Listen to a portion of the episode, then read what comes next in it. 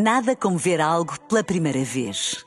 Porque às vezes, quando vemos e revemos, esquecemos-nos de como é bom descobrir o que é novo. Agora imagine que viu o mundo sempre como se fosse a primeira vez. Zais. Veja como se fosse a primeira vez. Na rádio, no digital, em podcast. Música para sentir, informação para decidir.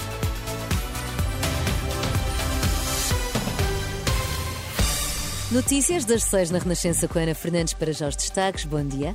Bom dia. Estudo revela que o sistema fiscal português penaliza os trabalhadores com menores rendimentos. Na China, pelo menos 116 pessoas morreram esta noite na sequência de um sismo.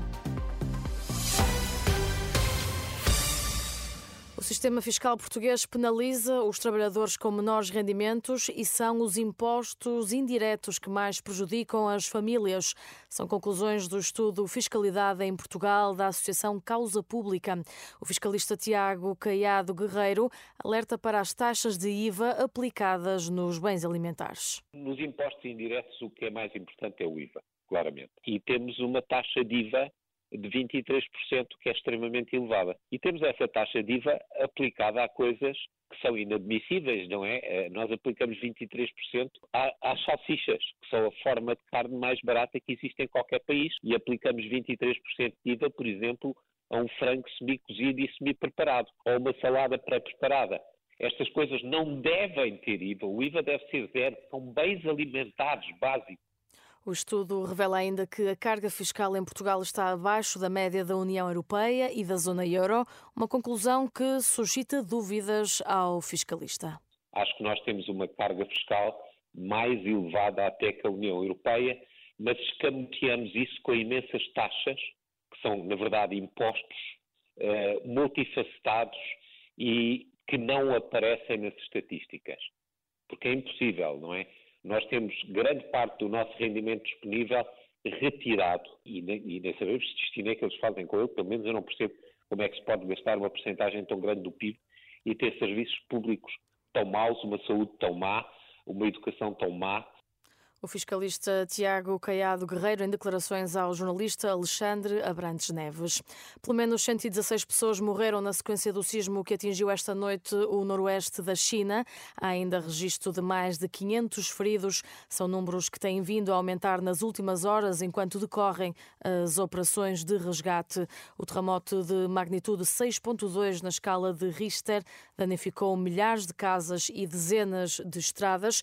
Entretanto, um novo terremoto terremoto de magnitude 5.5 foi sentido no noroeste da China, na região de Xinjiang. De acordo com o Centro da Rede Sismológica da China, não há para já registro de vítimas. Na Islândia entrou em erupção o vulcão da península de Reykjanes depois de semanas de atividade sísmica. Os cerca de 4 mil habitantes de Grindavik já tinham sido retirados pelas autoridades por precaução. Agora a polícia local pede à população que não bloqueie as estradas enquanto a proteção civil está a avaliar a situação. No futebol, o Sporting venceu o Porto por duas bolas a zero e volta a assumir a liderança da Primeira Liga.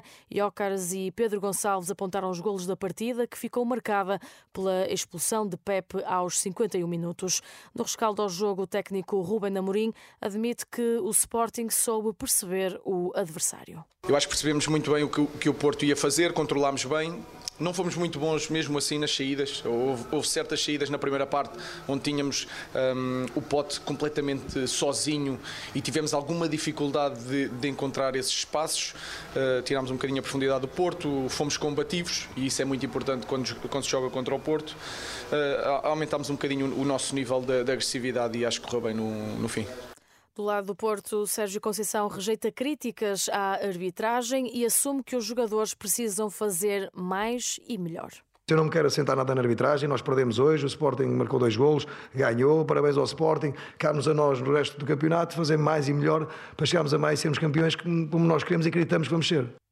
2-0 vitória do Sporting na recepção ao Porto. Os Leões estão agora na liderança isolada da Primeira Liga de Futebol com 34 pontos. O Benfica está com 33 e o Porto com 31. A informação está em permanente atualização em rr.pt. Nada como ver algo pela primeira vez. Porque às vezes, quando vemos e revemos, esquecemos-nos de como é bom descobrir o que é novo. Agora imagine que viu o mundo sempre como se fosse a primeira vez. Zais. Veja como se fosse a primeira vez.